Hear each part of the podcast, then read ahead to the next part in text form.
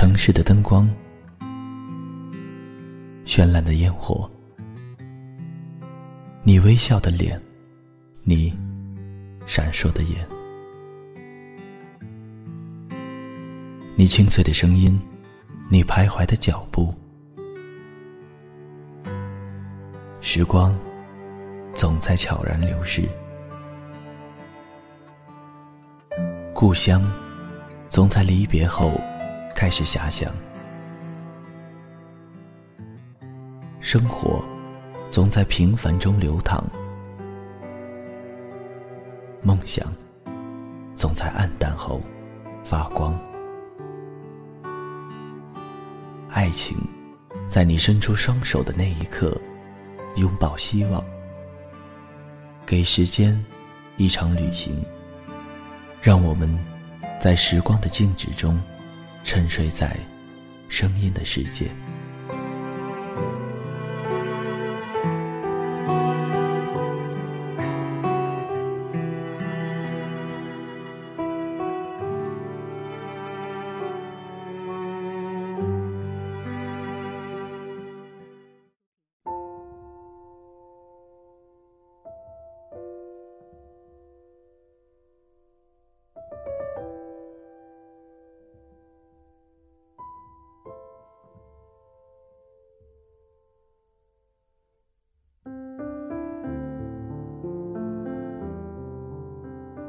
嗨，大家好，这里是荔枝 FM 二一三九五，给时间一场旅行，我是青藤顺。每个人在青葱岁月里，也许都曾有过一段刻骨铭心的爱情，有过一个念念不忘的他。在那一段闪闪发亮的时光里，我们一起上课，一起吃饭，一起走在林荫小道上。一起面对未知的将来，简单过，纯粹过。多少年后，再回头看那些发生过的故事，你是否依然如故？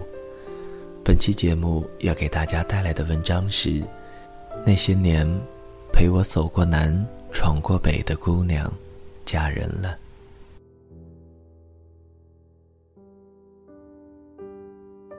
二零一三年十月十日，老黄历上是这样写的：宜嫁娶、解除、裁衣、理发、安床、做灶、扫舍、祭祭祀、开光、掘井、安门、栽种。我也承认，今天是个结婚的好日子。我看到姜薇一身红装的站在酒店门口。幸福溢满了小脸，他的旁边，就是今天的男主角，西装革履的新郎。我没有告诉他，我来了，我甚至没有勇气走上前和他打个招呼，说句祝福的话。我只是站得远远的，看着这个曾经陪伴了我十年的女孩子，今天，幸福的。成为别人的新娘。二零零三年，偏科严重的我勉强的搭上了扩招的顺风车，被青岛一所还算不错的二本院校录取了。孤身一人踏上求学之路，我永远记得和姜薇相遇的那一天，阳光灿烂，海风习习。当我走出人潮涌动的过道时，一个女孩就坐在花坛上哭泣，周围围了一圈的人。从他们议论中，我知道了，这个女孩子在火车上被无良的小偷偷去了钱包。我本来想一走了之，因为这个社会骗子太多，傻子都不够用了。可是我却看到了她手里的那张卡片。我的包里也有一个一模一样的，那是我们学校的录取通知书。我鬼使神差的驻步，从钱包里拿出了一张毛爷爷，递了过去。当他抬头的一瞬间，两滴泪水落在了我的手背上。我感觉被烫了一下，不光手背，心也是。面前这个眼泪汪汪的大眼女孩，就是姜薇，是我一生的挚爱，也是一生的错爱。姜薇清秀的面孔，看得我有些胸闷。难道是一见钟情的感觉？姜薇并没有借过我的钱，我以为她有戒备心理，就慌忙的从包里把我的大学通知书也拿了出来。他仔细的看了一遍，才站起来接过钱，让我陪他打个电话。女人确实是一个复杂的动物。我满心以为电话里他会和父母哭诉自己的遭遇，我听到的却是和父母说的一切顺利，海边景色优美，最后还说碰到了一个顺路的同学陪他去学校。他说这话的时候，冲我做了一个鬼脸，我看见了他脸上绽放的一对小酒窝，当然。混熟之后，他纠正了我的叫法，说是梨窝。这就是我和姜薇初次遇见，也是我们爱情的开始。在之后许多年的时光漫步里，我依然记得很清楚，曾经有一个女孩的眼泪，烫伤过我的手背。她笑起来，还有一对迷人的梨窝。再次和姜薇的相遇。已经是军训的第三天，我旁边一个哥们儿对我说：“隔壁队列的一个漂亮的小姑娘老是偷看他，让我帮他把把关。”我顺着他手指的方向看过去，看到了满面笑容的姜薇。我其实知道，我们俩其实是一个学院的。我冲他点了点头。军训的最后一天。我鼓足勇气上前台，唱了一首水木年华的《一生有你》。我承认，那天我有些超常发挥，可令我始料不及的是，姜薇直接从他们队列里跑了出来，拿了一瓶矿泉水给我。我在众人诡异的目光里，脸瞬间变得面红耳赤。两个方阵的教官带头起哄。城市女孩的心思，也许是我永远猜不透的。姜薇，就是这样性格的女孩子。当然，这是我第一次见识。几乎所有的人都问我，姜薇是不是我的女朋友，我则一概否认。我的单方面声明，却并不影响姜薇对我的热情。宿舍的传呼机、电话，甚至……他就直接在阳台下叫我的名字。对了，忘了和大家说，我叫江海。很多人问我是不是有个哥哥叫江湖，可惜没有。偶尔的，我也会同姜薇去食堂吃饭，去图书馆看书。每当同学碰见我时，就会笑得一脸暧昧，甚至有男生会偷偷的冲我竖起大拇指。我有时也会思考我和姜薇的关系。严格的说，我喜欢文静的女孩子，最好是古书里那种步步迎寸、行不动尘的。至于形象，应该是《灌篮高手》上赤木晴子那样的女孩子，柔柔弱弱的站在夕阳里翻看诗集的那一种。当然，这只是我的一种借口。真实的，是心理障碍。我们相处几回后，我就知道了，我们并不是一路人。我一年的生活费还抵不过他脚上的那几双运动鞋。他讲的那些肯德基、麦当劳，还有什么圣代，我通通的一无所知。也就是我和他在一起，总有一种深深的自卑感。他拿的是最新款的手机，穿的是耐克，而我没有手机，我脚上倒是永远穿着一双黑色的双星。第一学期结束的时候，我和姜薇的关系更多的像是哥们儿，无话不谈的朋友。我们在一起的时间远远超过了其他人，我也习惯了这种有人陪伴的日子。我们像情侣一样，却从没有做过情侣该干的事情。期末考试的时候，我们俩考的都不错，心情也不错，因此坐在一起吃饭。姜薇吃饭的时候突然说：“她不准备回家过年了，想去我家过年。”我当时一口气没上来，差点没噎死。我不知道姜薇看到我家破败的院子时，会是什么样的反应。半年的相处，我也知道了姜薇的父母都是公务员，而且职位不低的那一种，而我的父母都是农民。老实巴交的那种，农闲时，爸爸会到城里干装卸工。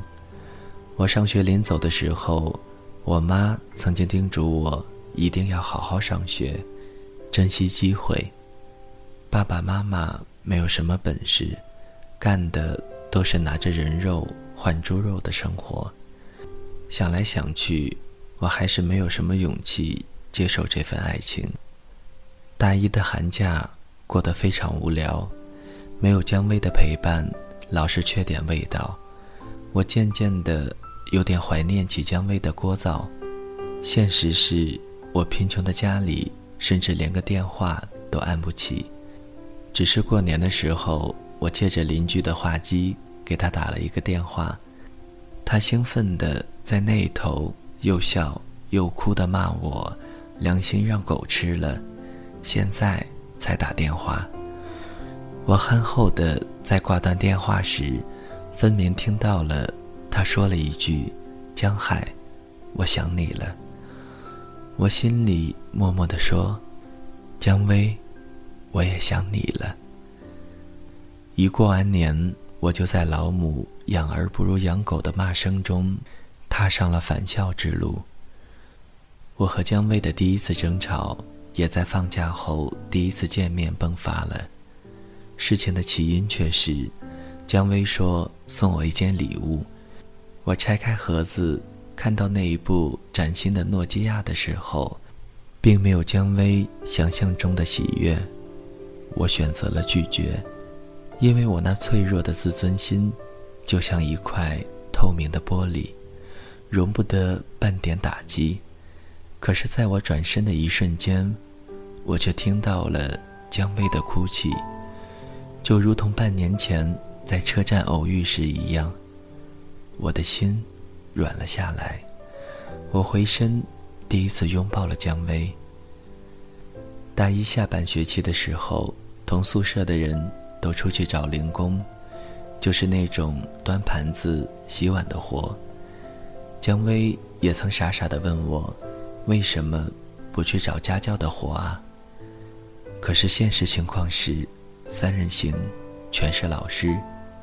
我周末的时候也去一家小饭店打工，报酬则是一天三十块钱，加上中午的一顿清汤面。姜薇不管我什么时候下班，都会在校门口等我，然后陪我去操场溜达一圈，我则会在路上。给他买一个烤红薯。大一学年结束的时候，我幸运的拿到了二等奖学金，六百块钱。我拿出来了一半，偷偷的给姜薇买了一条真维斯的裙子。姜薇感动的眼泪又流了出来。我和姜薇开始了正式的恋爱生涯。大学生活也就那样，除去最初的兴奋和新奇。剩下的，就是大部分时间的空虚和无聊。无聊碰见了犹豫的时候，就要干一点有意义的事。我和姜薇第一次接吻的时候，都紧张的要死，两片嘴唇紧闭，没有任何的快感，最后都磨出了血。姜薇说：“难道这就是传说中的血色浪漫？”我则傻傻地问了一句：“你长得这么漂亮，高中就没有男生追求过你吗？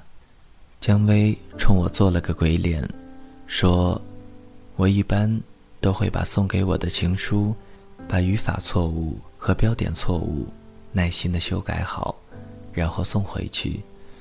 久而久之，就没有人敢找我了。不过有个男孩子坚持的时间很长，这不一上大学就碰到了你这个害人精啊！大二开学，我就加入了学生会。”还参加了系篮球队，生活一下子变得忙碌起来。这些活动的参与，还让我更加自信了起来。我和姜薇几乎每天都腻在了一起，一起自习，一起看书。那个时候，我还在校外兼职了一份不错的家教工作，就是在一家琴行教民谣吉他。姜薇偶尔的。会到琴行来看我，那群小学生则会齐声说：“欢迎师娘。”我都有些不好意思。我过生日的时候，姜薇送了我一把红棉吉他，我把我们俩的大头贴都贴在了上面。大二下学期，我和姜薇第一次出现了感情危机。事情的起因并不能免俗。是一个低年级的哥们儿追求姜薇，关键是这哥们儿长得比我帅，还巨有钱。实事求是讲，他和姜薇站在一起，真的有一点金童玉女的感觉。我那段时间正好被调用到学校秘书处工作，每天为学校领导整理资料和演讲稿。我知道这件事情的时候，那个富二代。追求姜薇，都有一个多月了。其实我也不是很担心，我自信的源泉来自于以往出现的那些失败者。他们送过花，唱过歌，先摆过车，可是姜薇连理都不理。我始终认为我和姜薇的关系，就如同书中写的磐石和蒲苇一样牢不可破。可是有一天。我偶然经过学校的水吧时，却看到姜薇和那个男的有说有笑的喝奶茶。我只好给姜薇发了条短信：“在哪里呢？”我看到他拿出手机看了一眼，在宿舍呢。当我看到这四个字的时候，我手脚冰凉，心里无奈又苦涩。大约十天左右的时间。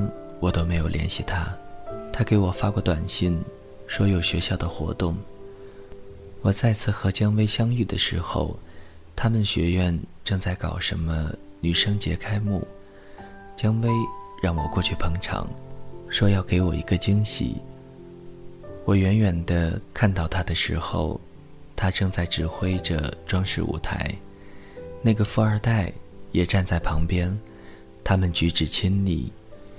我转身要走，姜薇却从舞台上跳了下来，挽住我的胳膊，向舞台走去。我隐约看到那个富二代的脸上闪过一丝敌意。那晚的他星光熠熠，做完活动后，送他回去的路上，我终于还是忍不住问起了那个富二代，他则轻描淡写的说：“只是普通朋友，这次活动。”就是他赞助的，我对于他说话的态度很不满，于是，一场积蓄已久的吵架来临。至于那天吵的是什么，我现在全忘了，只记得那天他从包里拿出一副手套扔我脸上，转身离开，背影让我想起了那年出站口的背影。我其实。对这段感情的夭折，还是有心理准备的。毕竟姜薇脚上的一双鞋子，就够我半学期的生活费。我和他的爱情，是不是只是基于相遇那天的感动之后的一种余温？而当这一切散去，只剩下的是代沟和隔阂。学期末的时候。我也在青岛上学的表妹，第一次来看我。我和她坐在学校的餐厅里吃饭，校园广播里却听到了一个男生为姜薇点歌。我知道，看来富二代革命尚未成功。我心里有股喜悦，在嘴角荡漾。直到表妹身上被泼了一碗汤，我看到姜薇气鼓鼓地嘟着嘴，看着一脸无措的表妹和茫然的我。偏偏这个时候，广播里再次重复给她点的歌曲，我的笑，则变成了讥笑。围观的人越来越多，我在人群里。看到了那个富二代，姜薇看到我的表情，突然一下拉住了我的手，对着表妹大声地说：“他是我的男人，谁也抢不走，我是他一辈子的女人。”那一刻，我想起来天安门城楼上的毛主席和十月革命东宫前的列宁。当姜薇拉着我的手想走的时候。他听见对面的女孩叫了一声“表哥”，我表妹不辱使命地向老妈汇报了她有一位美丽大方的表嫂的事实，却没有将彪悍的这一幕诉说。那个富二代自此以后再也没有找过姜薇。那学期的暑假，姜薇回家了，我则和同学留在了青岛打工，努力地。赚取下一学期的学费。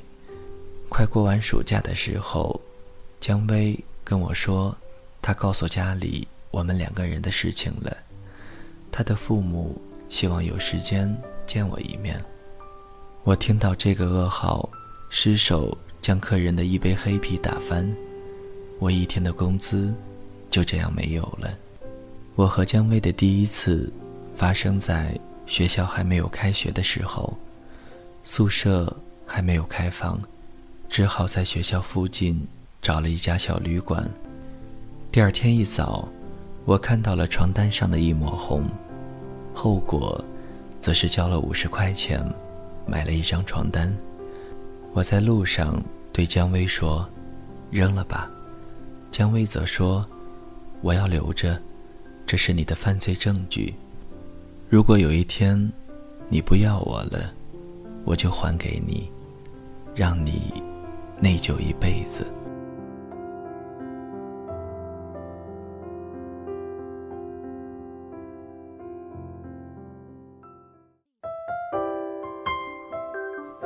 谁的声音清唱婉转流年？谁的双手挽起千年不变的誓言？用音乐品味生活，用音符记录感动。我的声音。会一直陪伴在你的左右。